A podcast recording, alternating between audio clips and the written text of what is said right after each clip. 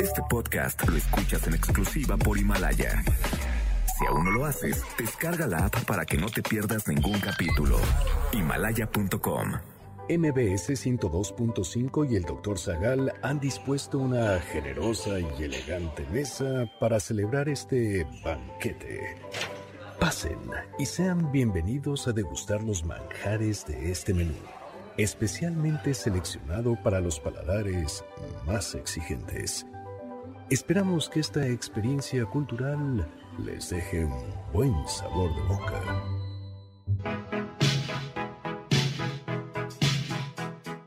¿Qué fue la Guerra Fría?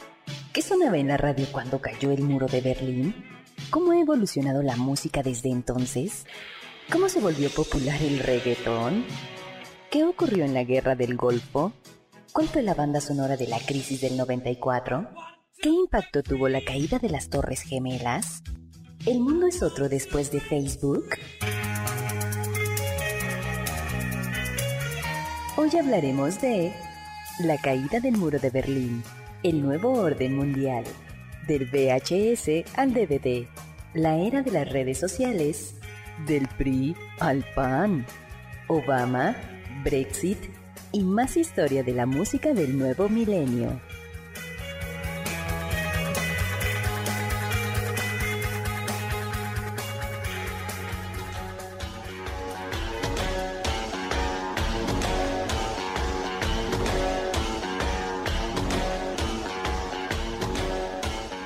10 de noviembre de 1989, el muro de Berlín cae, la gente sonríe, alegre, piensa que ha llegado el final de la historia y que todo lo que viene por delante será alegría y felicidad.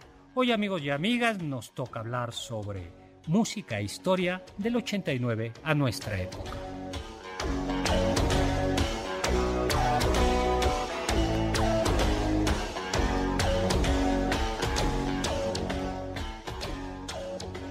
Hola, hola amigos y amigas, ¿qué tal? Soy Héctor Zagal, aquí en MBS, MBS Noticias, como todos los sábados a las 5 de la tarde en este banquete especial, un banquete musical que hemos traído directamente desde Salzburgo, el conservatorio de Salzburgo, a un experto en música que nos va a guiar por la historia de la música de 1989. Nos acompaña, como siempre, Carla Aguilar. Hola, Carlita Aguilar. ¿Cómo ¿Qué está? tal, doctor? ¿Qué tal?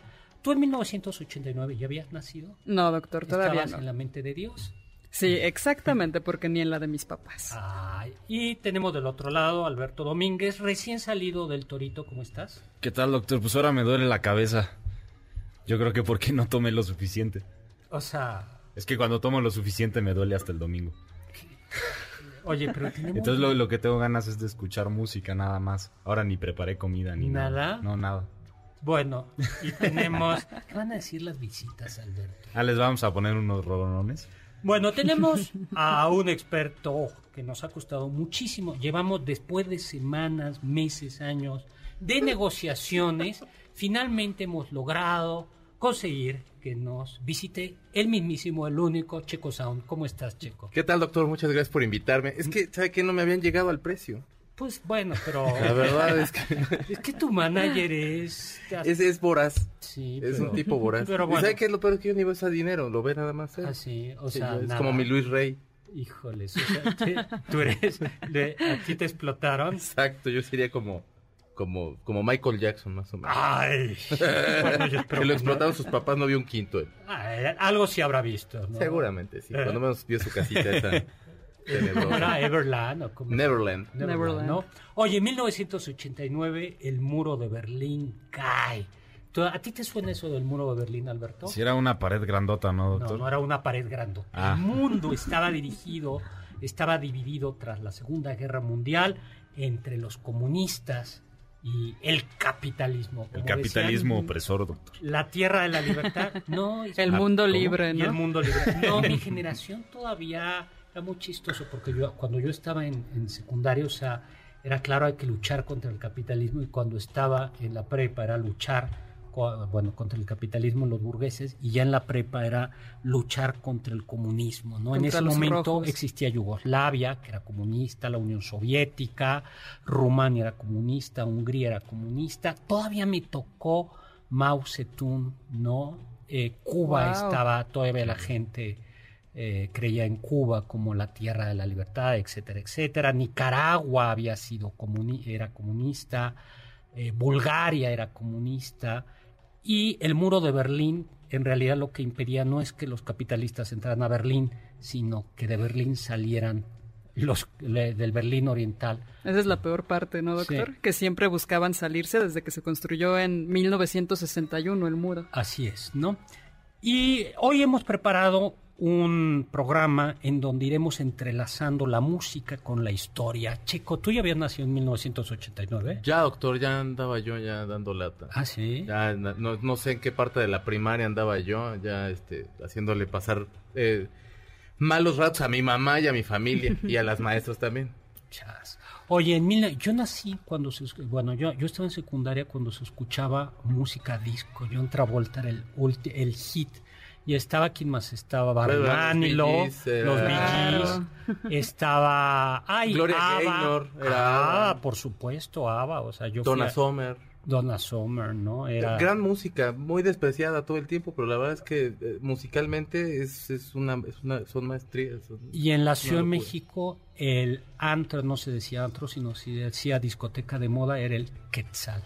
¿A ti te suena eso? No. Cuando la zona... Ah, bueno, a ver, para que se hagan una idea, yo nací cuando había que darle, cuando el, el teléfono Era de disco. era de disco. Uh, Y cuando había... Bueno, nací cuando todavía no había metro en la Ciudad de México. Chas. Wow, doctor. ¿no? Pero ya para esa época ya, ya había metro, ¿no? Y el Quetzal, la zona rosa era súper elegante y el así el, en la discoteca más elegante era El Quetzal. el Quetzal. Y ahí ponían música disco y todo. Por supuesto. Se armaban ahí como... disco. ¿Y usted llegó a bailar ahí, doctor? Yo... Como John Travolta con ese traje yo, blanco. yo sí me sabía esos bailes. Pero vayamos al 89. Luego se echó a perder todo y vino la música decadente. y- Vamos a conseguir uno de esos Ay, videos pero los donde sale 80s fueron. Híjole, yo sí reconozco que, que, que me emociono cuando escucho música disco, pero no vamos a hablar de la música disco. Vayamos a 1989.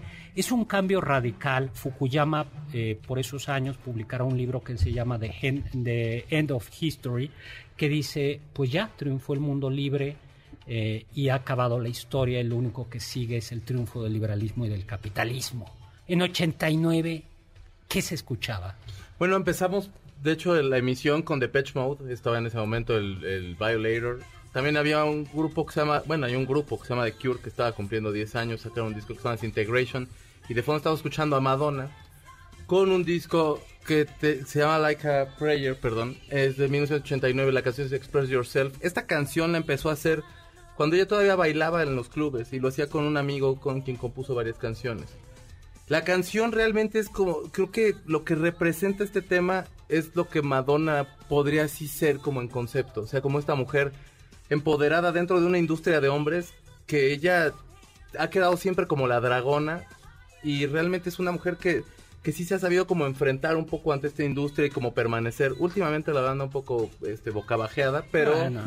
este creo que creo que tiene un valor bastante fuerte en la cultura pop y bueno pues aparte de Madonna también se estaba escuchando un grupo que se llama Motley Crue todos los, los- digamos que los años 80 eh, en los 70 salió la- el metal el heavy metal digamos Música del diablo, siempre lo he dicho. por supuesto, saludos a nuestro amado Belcebú. Y bueno, en los, en los 80 esta música se hace un poquito más fresca y empiezan a hablar acerca de fiestas, de tomar, de chicas, de coches, demás. Como el rock and roll en un principio lo hacía. Y la- la- el concepto de esto estaba ya venciéndose en los 80 entonces estaba cambiando un poquito.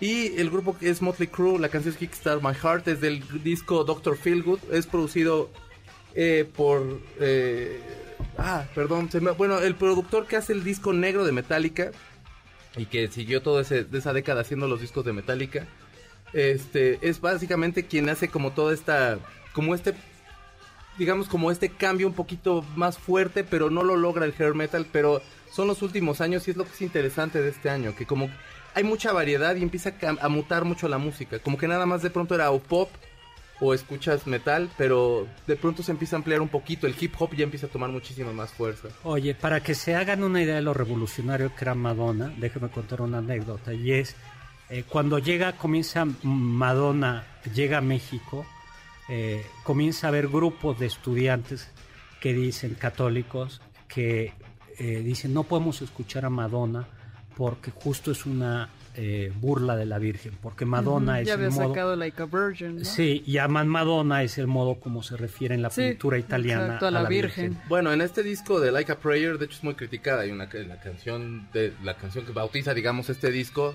y en el video sale un tipo que es como un Cristo negro y entonces pues como que medio lo seduce y medio es como María Magdalena y o sea, es, es una mujer que siempre está provocando, pues, y siempre está buscando que hablen de ella y lo logra bien. Ahora, lo curioso es que eh, este 89-90 es, un, es una época increíblemente conservadora, ¿no? Porque es- Sí. tenemos a Juan Pablo II como papa en toda su potencia, tenemos a Margaret Thatcher en, Inglat- en Reino Unido, tenemos a Reagan, ¿no?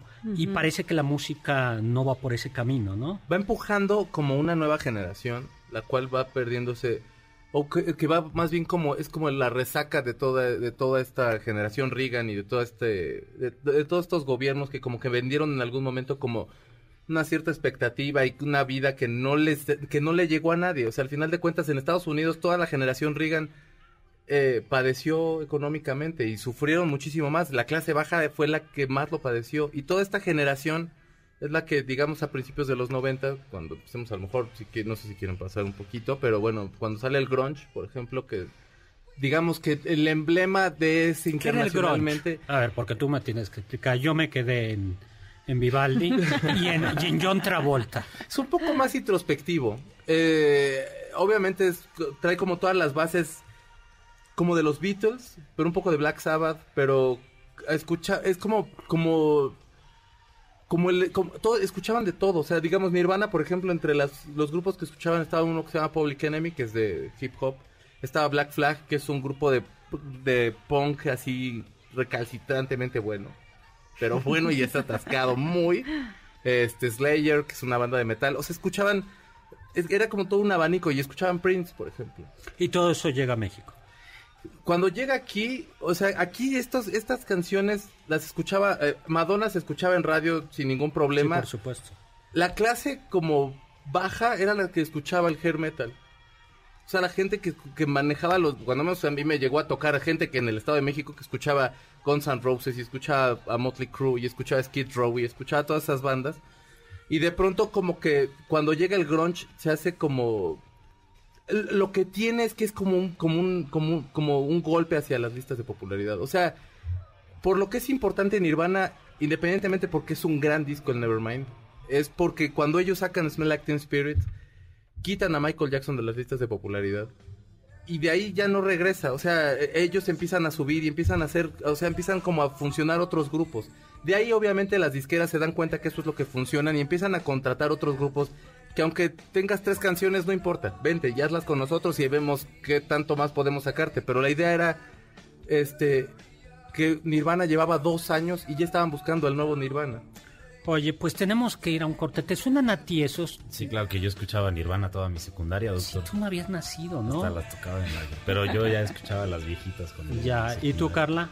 Ay, sí, claro, doctor. Bueno, tenemos que ir a un corte. Regresamos para hablar ya de los 90 centrados con Elsa- Nelson Mandela que ha salido de la cárcel y que nos platique aquí Checo Sound qué es lo que se escucha por aquellas épocas.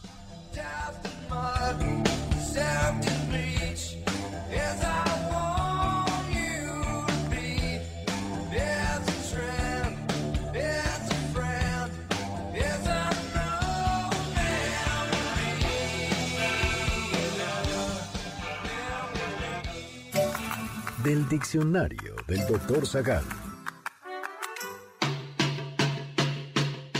Se le llama generación baby boomer a quienes nacieron en el periodo de 1946 a 1965 aproximadamente, cuando el cese de conflictos bélicos mundiales propició un importante incremento de la natalidad.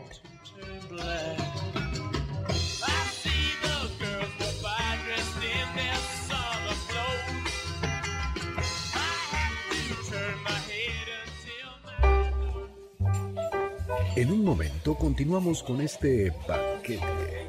Esperamos sus comentarios a nuestro correo elbanquete.mbs.com.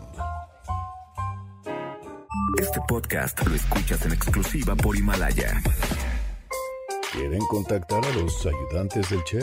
Pueden escribirles en Twitter, arroba carnapaola-ab.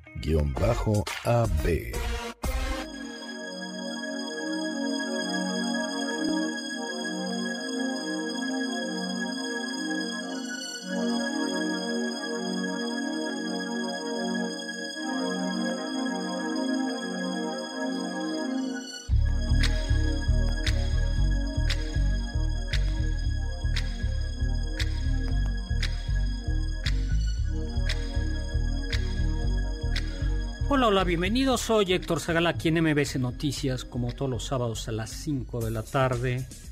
Hoy tenemos un banquete muy divertido. Un banquete espiritual, doctor. Un banquete espiritual. Solo hemos servido música.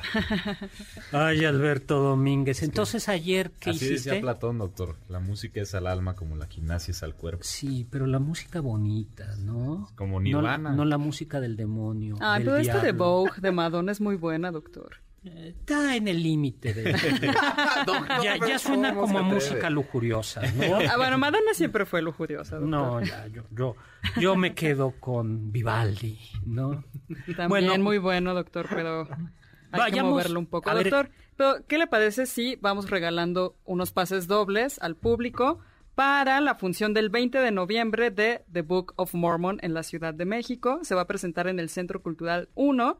Y a ver, lo interesante de The Book of Mormon es que es un musical creado por los mismos que escribieron South Park. Entonces, si les gusta el ¿Así humor negro, ácido? exacto, el humor ácido, la sátira terrible sin ningún tipo de valor ni respeto, pues The Book of Mormon es para ustedes. Se trata de dos mormones que justamente viajan a Uganda y, el. SIDA, los condones, muchas cosas pasan por ahí. Entonces, cuatro pases dobles al teléfono 5166-1025, cuatro pases dobles y únicamente nos tienen que decir cuál es su canción favorita de los 90.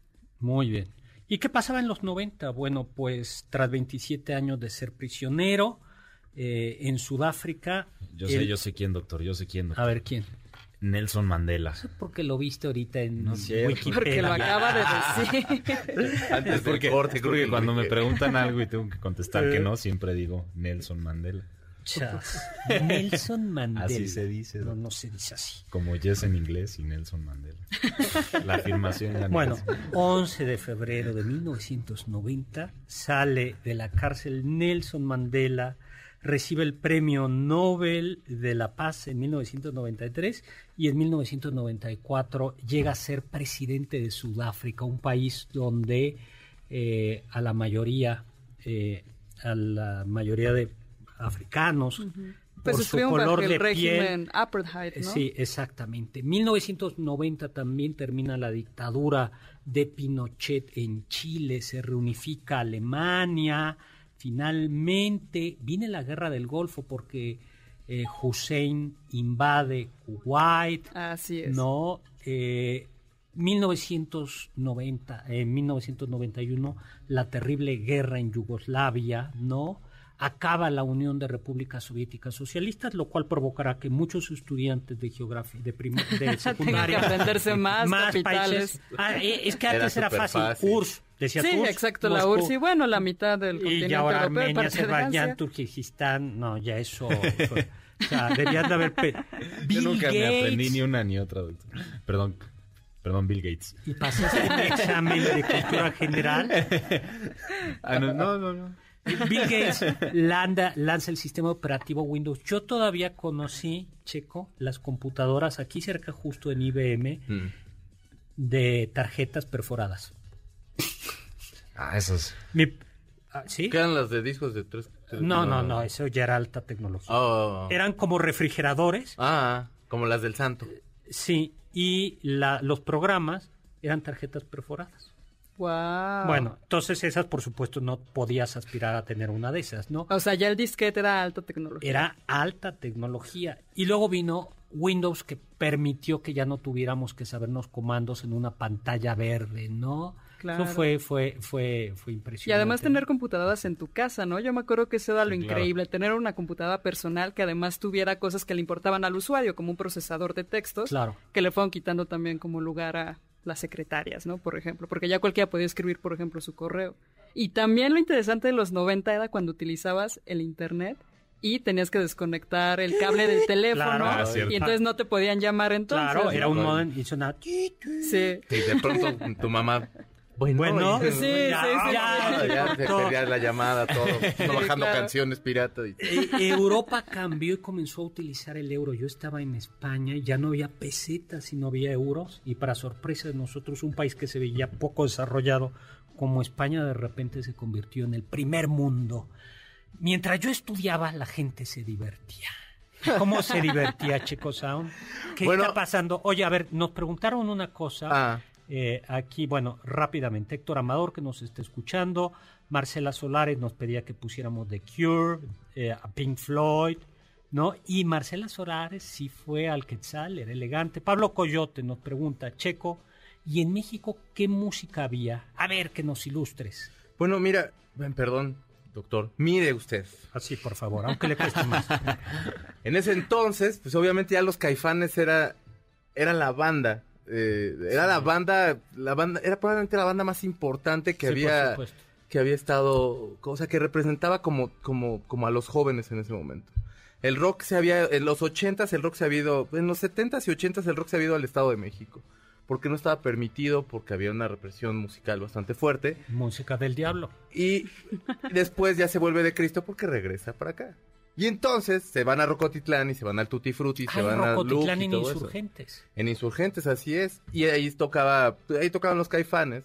Empieza a llegar como toda la movida de la Argentina, que es Soda Stereo, que es Miguel Mateos, demás. Y bueno, en los noventas ya estaba, o sea, ya los caifanes ya habían sacado el disco que se le conoce como El Diablito, pero sería el, el volumen 2. Estaba Fobia ya con su primer disco. Café Tacuba también ya estaba saliendo con ese primer disco que aparte es creo que el disco que más ha vendido de Café Tacuba. Por otro lado estaba Timbiriche, estaba Luis Miguel, que también este, Sí, pues Luis Miguel Timbiriche. con los Toda una romances, generación ¿no? se perdió por Timbiriche, ¿verdad? Bueno. Lo- los daños que se la... ¿Sabe qué es ¿Por lo más triste? doctor? Entonces hace poquito yo fui a un concierto de un grupo que se llama Matute. Y entonces pues, no tocan mal, la verdad, es un gran show. Pero de pronto dice, y que grita la generación siempre en domingo, y todos gritaron, y de pronto así dijo, pues es lo más decadente que nos pudo haber pasado. O sea, de verdad es lo más decadente que nos pudo... O sea, eso, eso, o sea, con qué orgullo yo puedo aplaudir y gritar de, claro, yo no lo soy, ¿no? Pero con qué, o sea, con qué gusto lo haría yo, ¿no? Pablito Ruiz también estaba, doctor Zagal, imagínese usted. No, sí fue una generación No era de Dios. Stephanie Y también ¿A quién era Molotov, Ruiz? ¿no? Molotov es del 96 más o menos. Sí, con ese donde jugarán ya las niñas, que la verdad pues, volteó, volteó como todo. Y la verdad los, los 90 en México la música varió mucho. O sea, salió La Cuca, por ejemplo, de, de Ah. desde Guadalajara. Ya estaba obviamente sonando Maná. eh, que, Uy, que Maná. aparte en todos lados, bueno, usted que vivió en España seguramente decían, ay, y, y México, ah, claro, Maná, Maná. claro. Y, híjole, qué ofendía se pegaba a uno cuando tocaba. Ah, entonces tocas como Maná, ¿no? Y así de, no. ¿Dónde jugarán los niños? ¿Dónde jugarán La los niños? sirena Sí, y sí, la sí, sí. Zambla- Ay, claro, Cabá, por ejemplo. Ahí también Cabá. estaba Alejandra OV7, Guzmán y Alejandra Paulina Guzmán, Rubio cuando estaban Gloria Trevi, sonar. que Gloria estaba- Trevi. Híjole, Gloria. Este, agarrando Talía. chamaquillas Yo para... la con Amor a la música, la Mexicana. música mexicana subió de nivel cuando Gloria Trevi estuvo... en la cárcel. Perdón, Sí. eh, estuvo fuera de circulación. Yo creo que notoriamente hubo un... Una la mejora. calidad, Mejoró, la algo calidad mejoró. musical del país. Algo mejoró, algo mejoró. Como que nos dieron cuando unas vacaciones buenas. Ya luego ya regresó y bueno, Ay, seguimos Dios. en el bache eterno con la señora, pero, pero sí, bueno. era lo que sonaba. Ay, Eh, no. Era lo que sonaba. Y todavía había baladistas. O sea, vaya, lo que sí tenía siempre en domingo es que tenía como una ventana para, para gente como Emanuel y como todas estas personas, las cuales ahorita no lo tienen. Como quiera en algún otro punto, pues también, bueno, se comercializa el rock. O sea, en siempre en domingo igual sale Maldita Vecindad, salen los caifanes, eh, sale Neón, salen todos esos grupos que todo mundo los ve como apestosos porque cómo se vendieron y cómo pudieron haber salido en televisión. Porque eso era lo peor que le podía pasar a un fan. Pero la verdad es que está bien, o sea, la renta no se paga sola. Claro. Y bueno, era, era más o menos lo que estaba sonando. En el 94, por ejemplo, que es un año, yo creo que es uno de los años más choqueantes para nosotros, como, o sea, para México, vaya. En el 94, musicalmente, pues nada más era uno de los discos más importantes, para mí uno de los mejores discos de- del rock en México, y es El Rey de Café Tacuba. Ah, ese disco me encanta. Que es un disco, bueno. es, es, es- o sea, es un y es disco... como el gran disco, ¿no? O sea, como que todavía seguimos haciendo referencia a Café Sí. Tacuba y son las que se cantan, las que todos conocen. Sí, porque de alguna forma ellos cuando hacen este primer disco ah, empiezan como a fusionar varias cosas. Y en el segundo disco de pronto es como de, bueno, hoy, eh, hoy vamos a hacer un bolero y es un solo bolero. O sea, no es un bolero pero que tiene un hip hop, sino es como un bolero y es un guapango, pero es un danzón. Y entonces es un disco muy rico y es muy variado. Para mí es uno de los grandes discos. Y bueno, pues se muere Kurt Cobain. Y entre los géneros que yo traigo es uno que se llama Britpop, que en cuanto en el 94 obviamente tras la muerte de Kurt Cobain eh, y como la respuesta que tenían los, los ingleses hacia eso era hacer el Britpop, que es más o menos como retomar un poquito como el pop que se hacía, el rock pop que se hacía en los 60s con los Beatles, con los Stones y demás. Y las bandas precursoras obviamente pues, son Oasis, es Blur, es Suede, bandas que la verdad eh, marcan todo, este, toda una generación. Y estamos escuchando de fondo una canción que se llama Cigarettes and Alcohol, que es del primer disco de los Oasis, que se llama Definitely Maybe, que es de 1994. Esta canción eh, se roba un riff de una canción de los 70s de un hombre que se llama Mark Boland, que se conoce más como T-Rex. Y todo el mundo le decía de por qué te robaste ese riff y, y cómo le dijiste, por qué, por qué lo robas. Y la verdad lo que tenían ellos es que era ese descaro de, de, de pronto tomar ese riff y ya luego entrar como con una canción, tenía otra que se llama Don't Look Back in Anger. Y empezaba con, con el piano de Imagine, por ejemplo. O sea, si era así como de pronto de, hijo, no tienes abuela, ¿no? Pero, pero esta canción lo que tiene para mí, que tiene como valor, este, es que es muy punk. Es como no, eh, o sea, todos ya no, yo creo que una, gener- una generación más abajo de la mía, pero somos hijos de la crisis y somos hijos del no hay futuro y no hay es. oportunidad y en el 94 no podía marcarse de una forma más como, como fuerte eso, ¿no? Oye, tenemos que irnos a un corte, pero nada más para terminar esto, la crisis en 1994 deja el presidente Salinas de Gortari La economía la con presidencia. alfileres, ¿no? Eh, creíamos que llevábamos para ahí del, del primer mundo porque habíamos firmado el TLC y viene la resaca. El país quiebra verdaderamente, Fobaproa, eh, inflación, desastre y el 95 en efecto es terrible. La crisis. Regresamos, vamos a un corte para seguir hablando de música.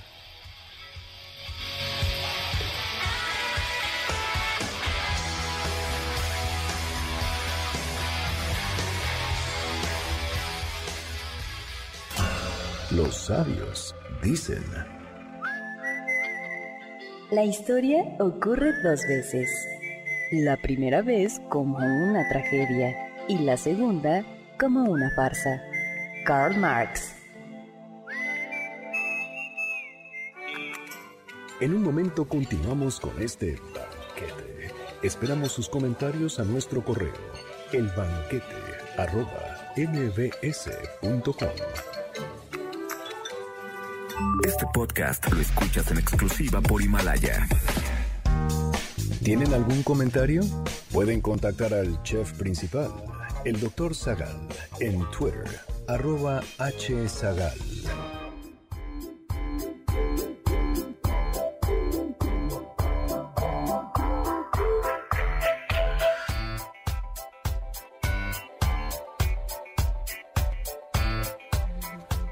Estamos de regreso. Soy Héctor Zagal Yes, aquí. you can. I got what you got. We got everybody. Hola, soy Héctor Zagal y este coro, este coro que hemos contratado es Carla Aguilar ¿Qué tal, doctor? y Alberto Domínguez. Ahora muy, sí, muy buenas tardes, doctor. Es que ya estos es nuestra, nuestros años, doctor, los 2000 ya. Bueno, amigos, les tengo una noticia. Sabían que ya pueden escuchar y disfrutar el podcast de este programa en Himalaya. Si es Himalaya, es la AP más increíble del podcast a nivel mundial que ya está en México y tiene todos nuestros episodios en exclusiva. Solo baja la aplicación para el iOS y Android o visita la página himalaya.com y disfruta cuando quieras en nuestros episodios a través de Himalaya. No te pierdas ni un solo programa. Pues muy bien. Doctor, y ya tenemos ganadores de los pases dobles, de los cuatro pases dobles para The Book of Mormon.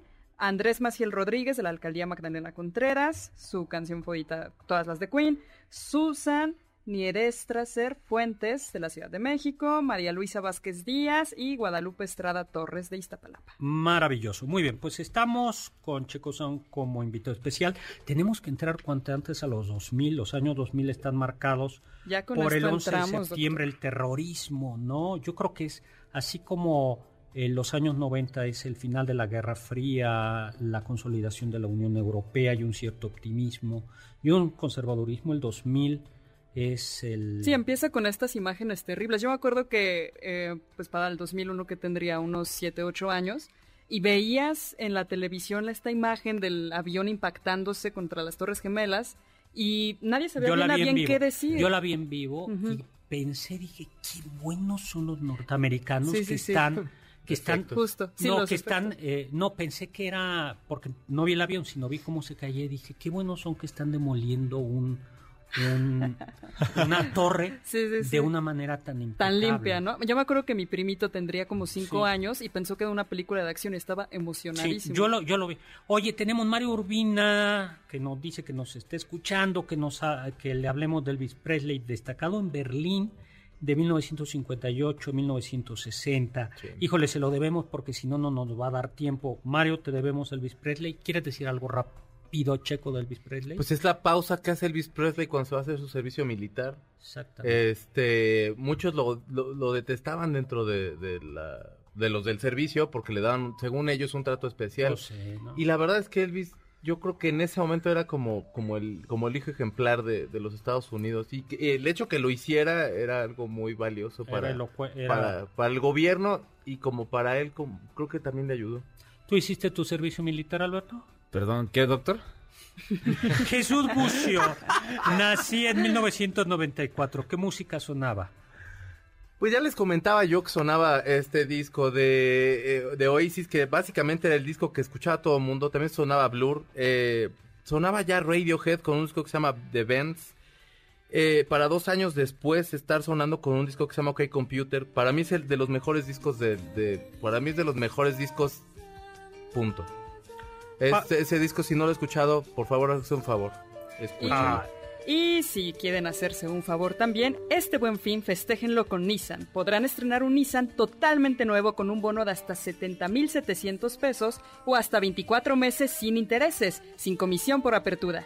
Y por si fuera poco, la segunda mensualidad va por cuenta de Nissan.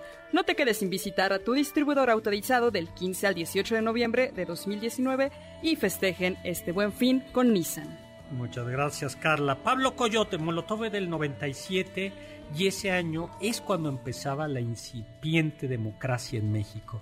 En efecto, ¿no? Es un, es un momento clave. Doctor Beatle and Mr. Who, Checo, en Rocotitlán se presentaba como, eh, Rocotitlán se presentaba como las insólitas imágenes de Aurora.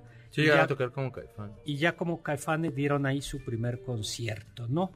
Eh, bueno, también para los, nada más para los 90 ya estaba Eli Guerra, ¿no? También sonando y creo que Santa Sabina también. bueno, sí, Santa Sabina sí ya era, era, era, generación culebra, que era toda una, era una disquera independiente de las primeras disqueras independientes, que bueno, traían una disquera fuerte, pero como que la, la, digamos que un poquito la pantalla era hacer ver como que ya había una disquera independiente la cual apoyaba. Y estaba Santa Sabina, que es también una de las grandes, grandes bandas de, aquí. Sí, a mí los tres primeros discos a mí se me hacen esenciales para la música de México, pues. Y Eli Guerra, sí, por supuesto. Para fines de noventas, y Eli Guerra ya también estaba muy bien colocada, Julieta Venegas. Sí, que está interesante porque justo también para finales de los 90 surge la imagen de Britney Spears, ¿no? Sí, sí, sí. Lo, lo que es muy. o sea, la, la, diversidad que tienen los noventas, como que en los 2000 de pronto se vuelven. Como que se enrarece un poco, como que se hace O sea, en los noventas habían tendencias musicales. O sea, habían, a- a- a- ibas a, por ejemplo, los sábados hay un lugar aquí en DF que se llama El Chopo. Y en Sí, el Chopo claro. ibas y entonces, pues yo era en ese entonces bien darky, ¿no? Entonces ya iba yo con... Ibas mi- así de gótico y de sí, todo. yo iba de gótico, así, en un suéterzote grandote pintado, a veces en falda, a veces... en- o sea, yo sí iba a todo. Demandamos fotos de eso. No, por favor. pero entonces habían punks, pero entonces habían chavos que escuchaban pop, escuchaban electrónico. El electrónico en los noventas también se vuelve de la música más fuerte porque empiezan a, hacer los, a hacerse los raves. Este, que, o sea, un rave era entonces abrían la puerta como a las 6 de la mañana y si no salió uno, pues hasta las 10 y te empiezan, el, el- empiezan a ver otro tipo de drogas, por ejemplo. Que, bueno, bueno, no necesariamente porque en la música todo va de la mano, sino porque la genera, los, los- la generación y como todo lo que va pidiendo como la juventud es otras cosas. Y en este caso, lo que iban pidiendo, por ejemplo, la- en los noventas la heroína se vuelve a poner muy de moda. El, el- las tachas y todas esas cosas, pues ya empiezan a reventar también en los noventas. Oye, ¿y 2000 En los 2000, 2000 2000, claro, es cuando sucede en política lo inimaginable. El PRI pierde, Así ¿no? es. Aunque el Congreso lo sigue controlando el PRI, eh, Vicente Fox llega a la presidencia, ¿no? Yo no lo creía. creo que nadie. Nadie lo- o sea, y luego se nos Creo pasó. que nadie lo cree todavía. Y el bono, y el bono democrático se lo echó en un día, ¿no? No, Sí, un año, sí. ¿no? Se, se casó y se acabó. Creo que lo mejor de Fox fue la campaña, ¿no? Sí. O sea, al final era un personaje que, que como que era de no, no, no se va a dejar y... Y además era muy parecido en su estilo populachero, dicharachero, como cierto presidente de la República, ¿no? Sí, creo que más fresco. creo que más fresco. Parecía como personajito así de Sí. película, de como del cine de oro. Y no duró poco el, el cuento, ¿no? El chistecito. ¿Y qué pasaba con la música entonces en el 2000? Tú, porque tú ya vimos que eres noventas, ¿no? Un poco más, sí. Como que yo creo que le entré un poco más. Pero los 90... Tú ya o sea, Alberto, tú en los 2000 ¿qué estabas haciendo? Yo, yo tenía cuatro años en el 2000. Escuchabas... Dios. Escuchaba, pues, Tatiana. bueno, El sí, es zap- que era el lo que... sapito, era- el era el sapito con de los Belinda, niños, sapito, claro. sí. Ah, claro, el ver, sapito de al- Belinda. la pizza Cátate de el pollo. sapito. A ver, échate el sapito. No, doctor. Mira, doctor, es que hay un problema. Yo, yo canto muy bonito. Pero, Nada más que suena feo, no sé, no sé por qué. Son los micrófonos. Sí. bueno, después de este excursus infantil, regresemos al 2000. Es cuando se puso de Ya. moda Alejandro Fernández, ¿no, doctor? No. Pues ya desde Fue antes, como en ¿no? 96. A ver, no, tenemos que ir ya, se nos está acabando el tiempo. Rápidamente, un minuto, 2000. Pablo, este, En los 2000 El gasolinazo de Daddy Yankee. Yo digo que eso está gasolina, increíble. pero fíjate que antes de eso estaba como un momento súper fuerte que se- es el nu metal. Y en el nu metal era pues bandas como Korn, Slipknot y de ese tipo. Uh, Pero Claro. a la par hay un grupo que sale y que rompe un poquito con estos estereotipos y se llaman los Strokes. Y ellos tienen una canción que se llama Last Night, que es de Liz Dissett, que es del 2001. Básicamente le cambia como poquito el rostro como a la radio, porque todo lo que escuchábamos era Limp Bizkit, si quería usted escuchar rock, pero estos hacen como este esta especie como de retro. El concepto es garage, como un garage revival, y entonces suenan más o menos. Y sube tantito, Pal.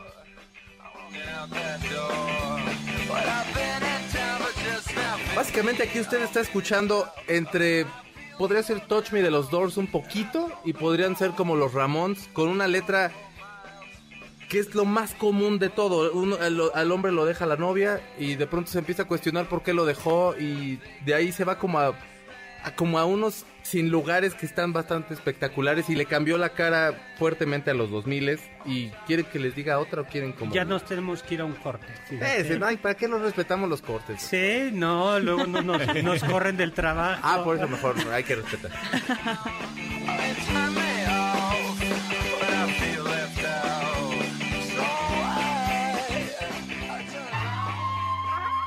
Escuché que...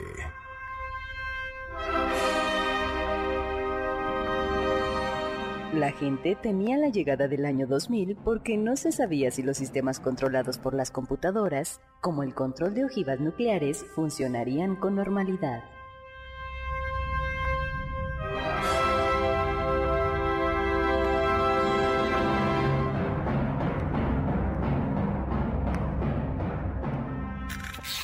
¿Quieres felicitar al chef por tan exquisito banquete?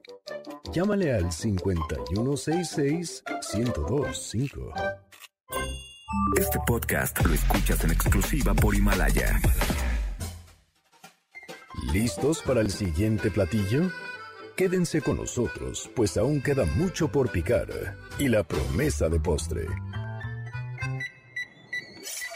Hay quien dice que 2,000 years ago, 2,000 years ago, the proudest boast was Kiwis Romanus Sum.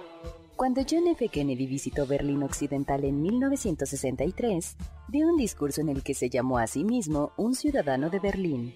Con el mismo orgullo que hace miles de años alguien se llamaría a sí mismo ciudadano de Roma. Con esto, exaltaba a la región occidental del telón de acero que separaba al mundo libre del mundo comunista.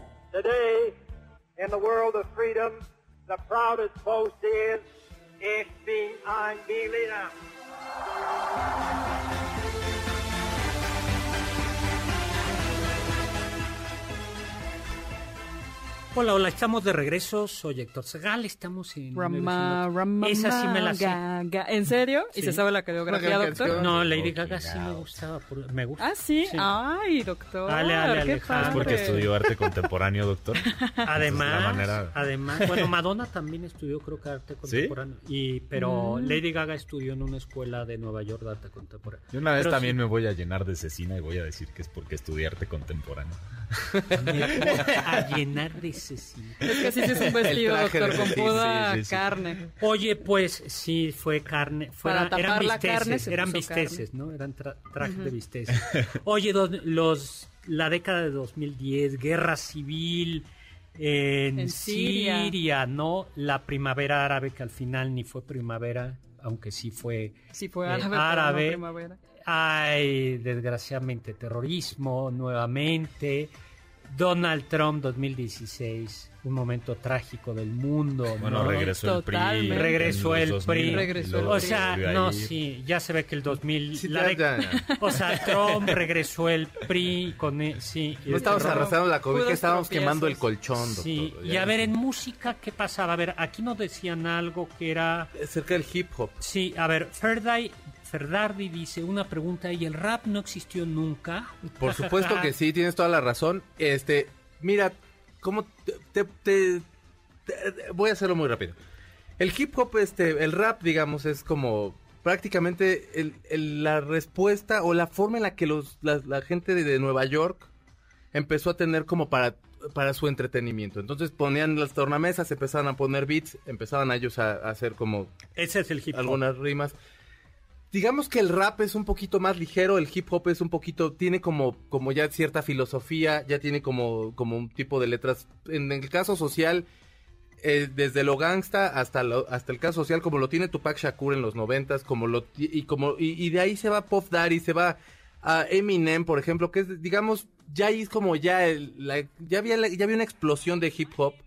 Hay un momento en el cual ya el hip hop este es tan tan tan fuerte que grupos que los que en los 2000 se empezaron a formar no escuchan siquiera rock, escuchan hip hop para hacer sus propias letras porque el, el- la música va avanzando de esa forma. Probablemente a lo mejor yo sí debía haber metido eso, meto Eminem porque creo que es uno de los representantes más fuertes, digamos, que hasta sus abuelitas lo conocen.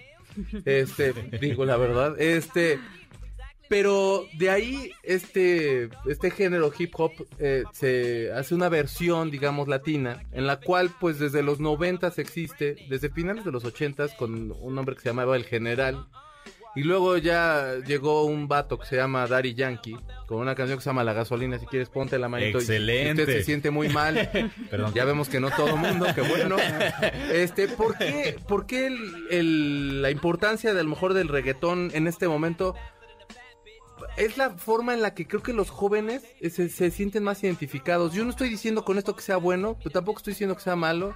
Simplemente habla de lo que los jóvenes necesitan escuchar en este momento. Nadie tiene, no tienen como una... sí, Uf, Es que Carla, además es reggaetón del viejo. Carla o sea, y yo hicimos un nuevo. programa de reggaetón, ¿no? Ahora, Ah, cabe mencionar cierto. que Daddy Yankee fue el que el que bautizó al género. Él, él es el quien el quien le pone el nombre de reggaetón en 1993. que es reggae y... que que digamos que es como pues, nada más como por el reggae y no sé de dónde sacaron el ton, pues, supongo que porque que pues, en su cantón, pero este la verdad es de que no no se puede como tampoco omitir el hip el hip hop, perdón, el reggaetón, a quien le gusta el hip hop me va a venir a golpear, pero el que no se puede omitir el reggaetón porque el mismo el mismo pop ahorita internacional está influido por las baterías, por los ritmos que tienen, un poquito por la forma en la que se canta.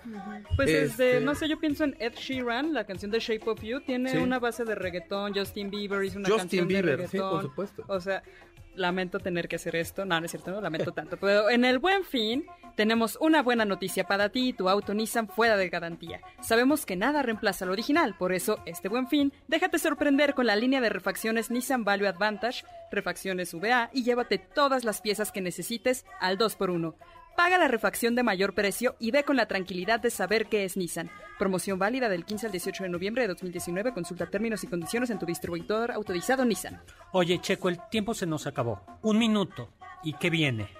Ahorita En música. hay una chica que yo creo que es de lo más interesante que ha salido que se llama Billie Eilish. Este, tiene una can- la canción más conocida es Bad Guy. Eh, Billie Eilish es básicamente como que está re- responde a lo que a los a los estándares que tienen ahorita como todos los jóvenes que tienen como una especie como de visión pues un poquito más feminista, como más, pero no, no es como lo que conocemos normalmente. Esta canción que se llama Bad Guy eh, habla, habla de, de cómo ella ha manipulado un tipo que se supone que él, que él piensa que es el tipo malo de la relación, que la trae muerta y realmente ella es la que lo ha estado manipulando. Y el tipo de música es el pop que ya no cono que, que, que no, que empezamos con Madonna, por ejemplo, que era como el Euro Trash de los noventas. Esta, eh, eh, me refiero en el estilo, y ahorita este es el pop, que a lo mejor de pronto uno se siente ajeno porque va cambiando tan, tanto, tanto la música, que ahora el pop suena así. México. Eh, bueno, aquí. Medio minuto. Aquí el reggaetón, la verdad, aquí no hay otra cosa. Aquí, hay- o sea, las disqueras aquí le exigen al artista que sea, si es Alejandro Fernández, que si no hace una canción de reggaetón, pues prácticamente no tiene forma de existir en las listas de popularidad. Entonces, Joan Sebastián tuvo que hacer una de reggaetón. Alberto, vas a tener que hacer. O una cumbia sinfónica, Oye, ¿no? no, la se puso de banda. moda Los Ángeles No, la Azules. banda, claro. Oye, la Los banda Ángeles sí. Azules son retomados, pero Sí, no sí, sí. como tal, como, a lo mejor no como moda, pero sí son retomados y, y hace un momentito platicamos de la Sonora Santanera. Hay una generación la cual hace, o sea, el sonido de la Ciudad de México es la Sonora Santanera en un momento, pero el sonido de la Ciudad de México ¿Es ahorita Ángeles? son Los Ángeles Azules. Sí, Sí. exacto. Y, es que- y esta parte sinfónica, ¿no? Que parece que acerca una música vulgar, común. Y que te das cuenta a- que te la sabes. O sea, que a lo Exacto, mejor las, des- las la puedes sabes. desdeñar y decir, ay, no, guacal, pero te- aunque sea 17 años te la sabes porque es así de cajón, ¿no? Sí, exacto. Oye, Checo, nos Sí. tenemos que ir. Una recomendación tuya. Esta. Billie Eilish. Billie Eilish. es bien. como lo que creo que puede. es- lo que sigue a lo mejor como para el 2020. Oye, pues ya nos tenemos que ir literalmente. Muchísimas gracias. Checo, vas a regresar Gracias. otra vez a ver Por si... favor, invíteme si cuando nuestro- quiera. Si nuestro manager le llega el precio del Pues tuyo. yo soy fan suyo, pero usted no me invita. Yo creo que le da Nah. vergüenza juntarse conmigo. oiga. ¿Cómo que? No, eh, vaya, ya viste, Alberto. ¿Tú crees, ¿Tú crees que nos da pena? bueno, oye, Alberto, muchas gracias. Muchísimas gracias. No, no es cierto. no Yo, sé que usted me estima mucho. Sí. bueno, pues muchísimas gracias, chicos, por acompañarnos en este recorrido. Tenemos que hacer uno, yo creo que del todo el siglo XX, ¿no? Eh, Carla Aguilar, muchísimas gracias. Alberto Gracias, Domínguez, muchísimas gracias. Eh, pues muchísimas gracias a Michael Amado en Controles, Juan Carlos Castillo Producción, Carla Aguilar Producción. Los dejo con el siguiente programa Balones al Aire con Eduardo Chabot y Alfredo Sague. Los dejo sobre todo con Immanuel Kant, Sapreaude. Atrévete a saber. Confiamos que este banquete ha sido un deleite gourmet y cultural. Gracias por escucharnos y los esperamos el próximo sábado con una deliciosa receta que seguro será de su agrado. MBS 102.5. Estamos contigo. Este podcast lo escuchas en exclusiva por Himalaya. Si aún no lo haces, descarga la app para que no te pierdas ningún capítulo. Himalaya.com